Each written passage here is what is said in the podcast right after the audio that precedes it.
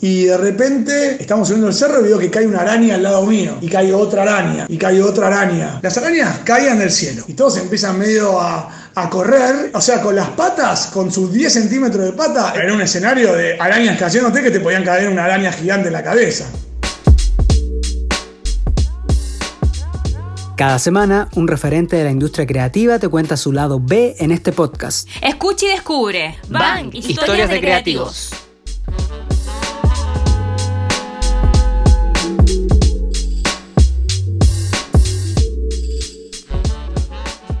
Hola, aquí estamos en un nuevo capítulo de Bank Historias de Creativos. Así es, y hoy recibimos a nuestro invitado desde la ciudad de Buenos Aires. Bueno, Kino, ¿cómo estás? Qué divertido tenerte acá, Kino Neto, director creativo regional de Di Paola Latina, publicitario y que vamos a conversar su beta de fotógrafo, no tan desconocida, pero una historia que nos va a traer muchas reflexiones. Kino, ¿cómo estás? ¿Cómo están chicos? Qué bueno eh, escucharlos, iba a decir verlos, pero, pero quedaba ya más raro. Nada, feliz de estar acá con ustedes y nada, divertámonos un rato. Vale, gracias Kino por estar aquí, muchas gracias por aceptar la invitación. Gracias a ustedes. Oye Kino, cuéntanos cómo tú llegas a trabajar para Coca-Cola Digital estando en una agencia de publicidad. Bueno, yo laburé para Vitamin Water, que de Coca-Cola, me llamaron una vez para, porque buscaban gente eh, que tenga muchos seguidores en las redes eh, y que puedan ayudar a, mostrar lo que hacían y demás. Yo escribía también en Infobae en su momento sobre comunicación, entonces me llamaron, me llevaron a una fiesta en Punta del Este con la hija de, Mick Jagger y demás eh, por el día en un avión, estuvo espectacular, un avión privado que me llevaron por el día y demás, anduvo muy bien. Eh, me felicitaron y me empezaron a llamar a todos los eventos hasta que, quedé, así viajé por, por varios lugares eh, y estuvo espectacular, conocí un montón de, gente como Paris Hilton, Carmen Electra, eh, la hija de Ron Wood, la hija de Mick Jagger y un montón de famosos de acá, donde la verdad que también estaba bueno porque aprendí bastante de, lo que es laburar con influencers eh, y demás. ¿Y cuál es tu relación con Chile? Yo acabo de volver de Chile eh, hace dos días. Yo vivo 15 días en Chile y 15 días en Argentina. El minero de la publicidad. Está 15 días allá y 15 días acá. ¿Y por qué eso? Porque tengo un puesto regional, entonces eh, trabajo para Chile, Argentina y Colombia, Colombia menos, y entonces tengo 15 días en cada país. En la pandemia me quedé acá, pero ahora estuve yendo, estuve un mes y medio allá en Chile y volví justo el día anterior a que arrancó de vuelta la, fase 2, así que... Mm. Ah, el tema de la fotografía igual ahí se conjuga súper bien con los viajes, po. como igual estar conociendo distintos lugares. A, mí me, me, divierte y disfruto mucho esto de los 15 y 15 porque los 15 días los exprimo mucho en cada país. Hay veces que se pone un poquito cansador igual, pero... Pero bueno, por ahora lo, disfruto. Oye, ¿sabes que agarrándome lo que dice la Mónica, yo he visto tu Instagram porque tú cachai que yo siempre converso contigo pidiéndote muchos favores, muchísimos, muchísimos favores y te ando sacando fotos. Y yo te digo que sí antes de, que me expliques qué es. Para que vean, para, que vean exactamente, por eso I love you. Kino, tú tenías un chillón de fotos en muchas partes del mundo. Nueva York, Rusia, hasta creo que Medio Oriente también, ¿no? Eh, todos los años trato de, de hacer un buen viaje. El otro día me di cuenta que fui a toda Europa o sea que conocí todos los países de Europa. A ver, como puedo, ¿no? Digo, voy, lo armo, busco hoteles baratos, trato de buscar ofertas y eso, pero trato de todos los años hacer un buen viaje y la verdad, además, mucha gente me dice, che, vos sos azafato. Entonces digo, no, no, digo, nada, siempre traté de, eso, de agrandar mi cabeza viajando y conociendo y disfrutando, donde también en esta cosa de fotógrafo y de haber escrito en el diario y eso, muchas veces con el carnet de prensa fui a mil lados, entré a mil lugares distintos, a, shows increíbles de fotógrafo, viajé en helicóptero por abajo de la escalata de Iguazú para sacar fotos, donde trato de meterme y de enganchar esas cosas raras y distintas, de ser más un buscavidas en, en esas cosas, busca anécdota más que busca vida. ¿Cuáles son las temáticas de tus fotos o es súper abierto o son solo viajes? No, es súper abierto. A ver, yo tengo un montón de, de, fotos que me encantan, pero muchas veces yo no soy, es como el autor de la foto es la señora viejita llena de arrugas que, que salió a la calle y se sentó en ese lugar yo solo encontré, hice como clic. Creo que el tema de viajar también por el mundo lo que me ayuda es a tener muchas mejores fotos porque tengo fotos más diferentes, ¿entendés? Hay, hay países que todavía no, no llego a ir y demás, que no, ahora con la pandemia no sé si algún día iré y demás, pero a veces siempre digo lo mismo, bueno, un día lo voy a usar para irme a dormir bien temprano y despertarme a las 5 de la mañana y salir a conocer ciudades eh, a esa hora donde no hay nadie, no sé, Ámsterdam, eh, con toda la bicicleta estacionada sin nadie, buenísimo, nunca lo hice. Siempre digo que... yo creo, que, te agarró la joda y no, claro, no pudiste salir a esa hora. Atrapado en el barrio rojo y ahí no va, ahí te no llegar las bicicletas. Me, me, pasó en viaje, por ejemplo, eh, yo tenía Flickr. Flickr es una página de, fotografía. Bueno, gente se conoció en mi Flickr y se casó. Ah. Y me dice, y, me dice eh, lo, conocí ahí, eh, fui a España y, la, y, la, chica me dijo, che, quiero darle una sorpresa a mi marido y no le quiero decir que estás acá. Le dije que me, me pasa a buscar por el shopping porque no sé qué. Y cuando llegó estaba yo y me dijo, no, vos fuiste el que hiciste que nosotros nos conociéramos. Así que ah, fue como... Cupido. Claro, claro, el Tinder. Qué impresionante, o sea, qué heavy es como el hecho de que porque bueno, nos contaba al principio que tú empezaste con la fotografía de una forma igual fortuita, como que hiciste unas fotos, te ganaste un premio, el, el FIAP, creo que se llama. El FIAP, sí. Y, y que a raíz de eso descubriste ahí una pasión. Y eso lo encuentro muy interesante porque mucha gente de repente aburrida en sus trabajos, no es tu caso, pero gente aburrida en sus trabajos, se cierra la posibilidad de que siempre hay un montón de caminos que uno puede seguir y a veces en los lugares menos esperados también. Sí. Sí, a, mí lo que me dio esta foto, toda mi vida soy bastante como enfermo de la fotografía, pero de todo tipo de fotos. Yo tengo, soy el que tengo el Facebook y tengo guardadas todas las fotos del viaje egresado, de esto, de chiquito, de ir a, a un partido de fútbol y ser el que dice, chicos, saquémonos una foto del equipo. Ah, no rompa los huevos. No, dale, saquemos. Y claramente, una, cuando hay que sacarla, todo le molesta. Después, cuando la tienen, todos dicen, uh, qué bueno que la tenemos. Y, mostrarla. Y voy al recuerdo de Facebook y, mando a mis amigos, no sé, de fotos de matrimonios que nos sacamos. Siempre soy el que trata de, fomentar eh, las fotos y, y los recuerdos. Claro. Oye, Kino, eh, ahí ligándote ahora, volviendo un poco más a la publicidad, si nos puedes contar un poco de, tu carrete publicitario hasta las arañas. Eh, que, nos trates de contar en un lenguaje no tan técnico, porque nosotros dos con la MUI no tenemos idea de publicidad. no, yo, tampoco, no te preocupes. no, a ver, yo arranqué ya hace como veintipico de años en FCB. Después de ahí estuve como siete años que me fui a Ogilvy. De ahí me fui a Uchi Bachetti, que era la agencia top de la historia de Argentina. Y después me fui a una agencia independiente que se llama FWK donde estuve 10 años, donde la verdad que estuvo buenísimo. Y después surgió la posibilidad de irme a Walter Thompson, Chile. Me interesó la onda de, de cambiar de país y ver qué onda y laburar en una agencia como Thompson, que eres como en Chile todo el mundo, eh, todo el grosso de Chile pasó por Thompson, es una agencia como que, donde mucha gente aprendió ahí y después me volví para Argentina, donde quería también meterme más en el tema digital y me vine a Rap eh, que es una agencia también muy, muy grande de, digital en Argentina. Y ahora estoy acá hace dos años y pico ya en, en Dipaola yendo y viniendo. Tú igual partiste, o sea, bueno, ahora tienes un cargo igual importante, pero ¿cómo partiste? O sea, ¿cómo, ¿cuáles fueron tus, primeras pegas? No sé, ¿en qué, en qué consistía? Eh, yo empecé siendo director de arte en una agencia muy, muy grande. Me dieron un trabajo de unas radios para hacer y el redactor que tenía arriba me dijo, ah, escribís bien y como yo era medio daltónico y encima recién arrancaba la computadora, el tema de, trabajar con arte en la computadora, y yo no sabía mucho, dije, bueno, entonces soy redactor.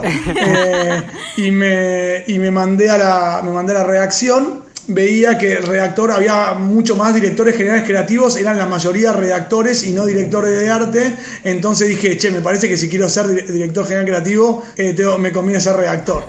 Eh, Oye, yo tengo una pregunta, eh, ¿y no ha sido difícil todo, a todo lo que te has dedicado siendo daltónico? ¿Cómo ha sido eso? No soy, no soy súper daltónico. A ver, no, no es que te digo, soy daltónico, veo todo blanco y negro. Es como que de repente te digo, che, veo bien, pero de repente me hago el té del daltonismo, que son como circulitos donde hay números en el medio y eso. Entonces decís, ¿qué número hay en el medio? Cuatro.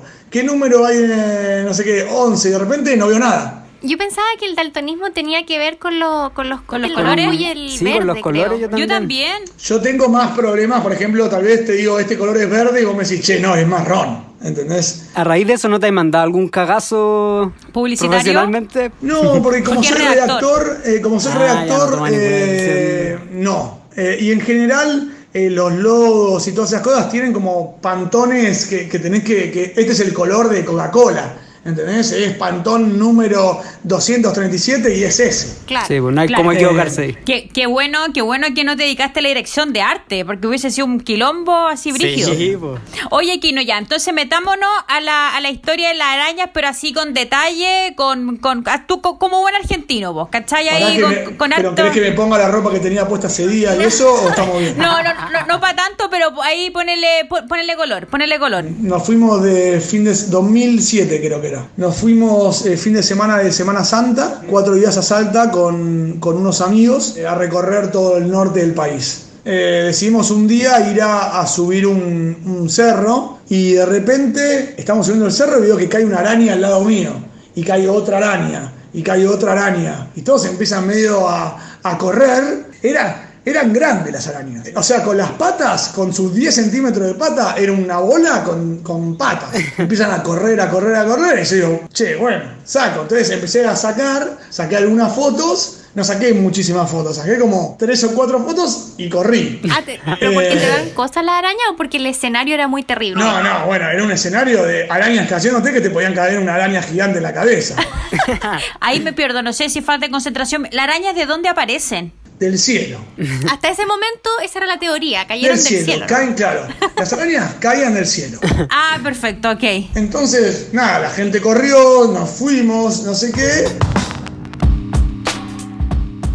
Espérese, espérese, espérese. Antes de continuar con esta tremenda conversación, les quiero contar que este fin de semana me llegó la tremenda mesa que compré en Momenti Chile. Tiene un diseño increíble y lo más importante que es para espacios reducidos y queda perfecta en los balcones. Y mira, además son a prueba de rayos UV, insectos y agua, tienen soporte ajustable y desmontable, resisten hasta 11 kilos y están en distintos colores para que puedas elegir. Tienen despacho a todo Chile y las ventas son por Instagram y la web. Los pueden encontrar en Instagram y Facebook, arroba Momenti Chile y en www.momenti.cl. Entonces, nada, la gente corrió, nos fuimos, no sé qué, imprimo las fotos, las subo al Flickr, me acuerdo, no me acuerdo en qué situación pasó, pero pasó que la levantó la revista La Nación. Una revista como, eh, nada, la revista de los domingos de, muy conocidas. Y, y te ponen el mail tuyo abajo, creo. Y nada, me empezó a escribir mucha, mucha gente. Che, nada, ¿dónde es esto? Somos aracnofóbicos, no quiero ir a ese lugar, decime dónde es. Drogadicto, seguro que estaba, eh, esto es todo mentira, eh, Claro. no sé qué. Otros, eh, ah, esto es Photoshop. ¿Esto en qué año fue, más o menos? 2007, creo. Ah, todavía no era tan común las redes Las sociales redes. y eso. No, no, no, no, no había redes. Claro. Claro. No existían las redes. Sociales. Había Fotolog, aquí usábamos harto Fotolog. Ah, verdad. Pero no, no, no era lo redes de que hoy la hubiese subido en Twitter o en Instagram y eso, nada, hubiese sido mucho más grande.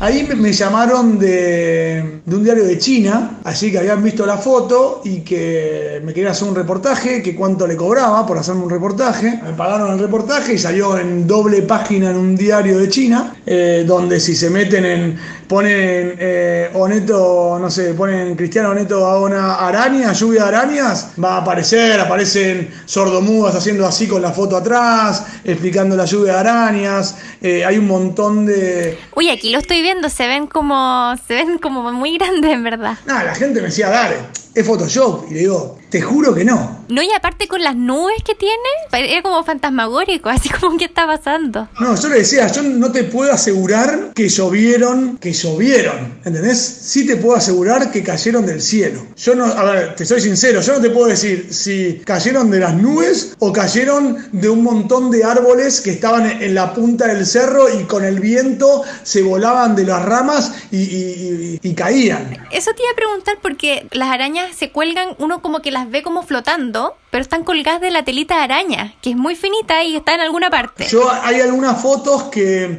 que hay, que nada, que saqué, que se ve hilitos de Sí, aquí mismo se ve. de- Ah, La estoy- la están colgando de su tela entonces. Eh, En algunas sí, en otras no, en otras estaban colgadas así, pero bueno, eran muchas arañas. Weón, era mucho, mucho.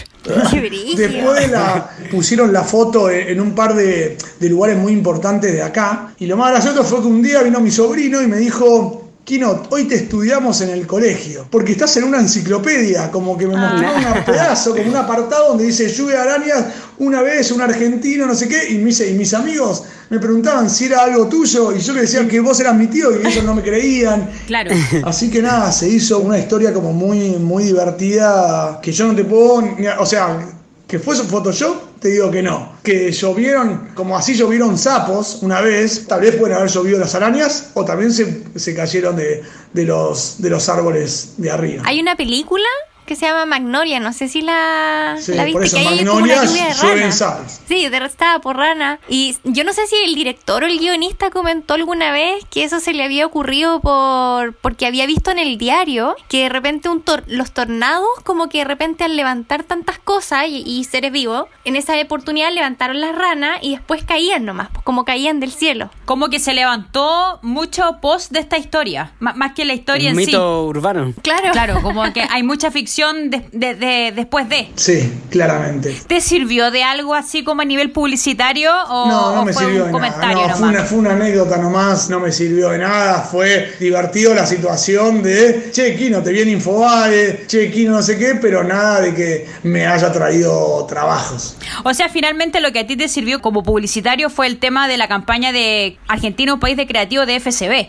Yo ejercité el ojo con esa campaña de algo que ya me gustaba y que soy muy observador. A ver, yo voy por la calle, voy mirando todo y a veces tal vez vos me decís, che, me, me- estabas mirando mucho. Yo digo, estaba mirando porque, digo, no, es que eh, miro a las mujeres, ¿entendés? Es como que puedo mirar a, Mónica, como a Leonardo, como, ¿entendés? A Cintia y puedo, puedo mirar una persona grande, una persona chiquitita y estoy todo el día tratando de, de encontrar situaciones. Tal vez la foto no estaba buenísima, pero era una situación de que yo veo a Mónica eh, peleándose con Leonardo y vi una situación donde la foto es normal, pero el título que le puse era divertido y, y cerraba la foto. Ah, mira, oye, Kino, pero y ahora si, si hacemos como la analogía, lo que tú hacías hace mucho tiempo, que nace con el, con el tema de FCB, ahora está como súper de moda con el tema del Instagram, que finalmente capturar momentos, ¿cachai? Como quería un, un pionero en, en cierta forma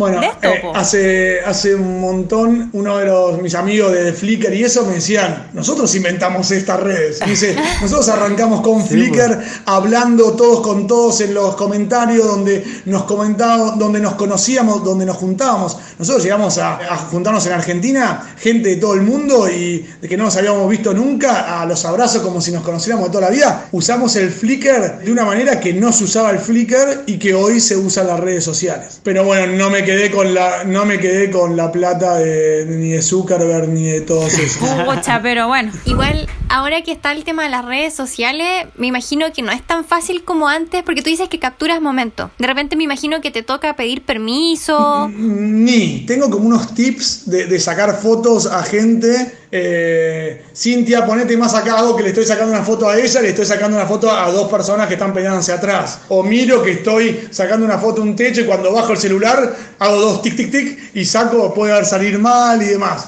Tú tenés muchas fotos donde salen personas. ¿No te ha pasado que esa persona te dice, oye, soy yo el de la foto, no me avisaste, baja Sí, esa al foto, revés. no tengo Me idea? pasó en un recital de los fabulosos Kayaks que saqué una foto de un tipo haciendo pogo saltando en el aire y un día me llamó y me dijo, soy yo. Por favor, dame esas fotos. Me alegraste mi- la, la vida. ¿Entendés? O sea, una foto ah, increíble buenísimo. Ah, para tener. Y le dije, pará, te saqué más y después busqué otras fotos que tenía y le mandé como un set de un montón de, un montón de fotos que le había sacado. El pibe no podía creer y estaba feliz. Y vi gente enojarse viéndome sacar una foto a alguien y puteándome porque, che, flaco, ¿cómo- ¿por qué le sacas una foto Ay, la gente. a una persona que no conoces? por tontera y no por las cosas que importan realmente. Bueno, me pasó, claramente me da exactamente lo mismo que se enojen o no. En Estados Unidos había unos mexicanos atrás mío, yo estaba sacando a gente en la orilla, a gente jugando en la orilla, y llegaron unos mexicanos y escuché que los flacos hablaban y me puteaban, y decían en castellano pensando que yo era Gringo. de Estados Unidos decía, este que le saca no sé qué, que seguramente le saca menores de edad, y bla, bla, bla, bla. Y escuché toda la situación y me di vuelta y le dije, che, yo no estoy sacando a menores de edad, no sé qué, y me dice, mostrame tu cámara de fotos. Y yo dije, puta, tal vez el, el hijo es uno que le acabo de sacar fotos recién, no sé. Y por suerte no tenía fotos de hijos, por más que eran fotos de, de un papá jugando con el hijo, ¿no? Claro, Digo, de un tío, lo que sea. Y mi amigo que estaba conmigo estaba tan caliente, él estaba mucho más caliente que yo, lo quería era cagar a piñas. Y me dijo, pedile que te muestre su, su celular a ver si no te sacó fotos él a vos. Y dije, no, mirá, nos estamos yendo al aeropuerto hoy a la noche, a ver si todavía terminamos presos, si no podemos volvernos. Claro. Eh, bueno, otras cosas que, que hago mucho es ir a, lo- a los Lab Parade, son espectaculares para sacar fotos porque todos se copan, todos están en situación de, de fiesta y de diversión y le divierten. Me dicen, ¿querés que me dé una- un beso yo con ella? Por favor, subí las la fotos. O sea, ellos te piden que le saques y que la subas. Y tampoco tu intención está en lucrar así. Yo sé que en el momento que empiece a, a lucrar, me deja de divertir. Ya pasa a ser un trabajo. Entonces es como que prefiero que no suceda. Si me llama el diario no sé qué, o gente que me dice, che, estoy por sacar un libro, vi esta foto y me interesa, y le digo, a ver, ¿cuánto tenés? ¿Entendés? Le digo, eh, dame lo que puedas. Pero si me llaman de Alemania para usar una foto, y sí, te, te cobro, te cobro Claro. Claro. 200 Hay que ser dólares, bueno, pero no, Claro. no hueón, como decimos acá. Claro, claro, claro, claro. Oye, Kino, y bueno, a mí me había contado la Cintia que tú has tenido como exposiciones también. Has expuesto tus fotos. Sí, sí, en general en un momento exponía mucho y me divertía y me, me divertía que me llamen, pero bueno, ya en un momento también me empezó a pasar de que exposiciones como grosas son raros porque te llaman y como que te hacen una entrevista de, con tus fotos y te dicen, te elegimos para que expongas en este festival. Pero claro, tenés que pagarle la pared, el metro de pared es 200 lucas, tenés que tener a alguien sentado ahí los tres días de exposición y vender las fotos. Digo, está buenísimo si te dedicas a eso.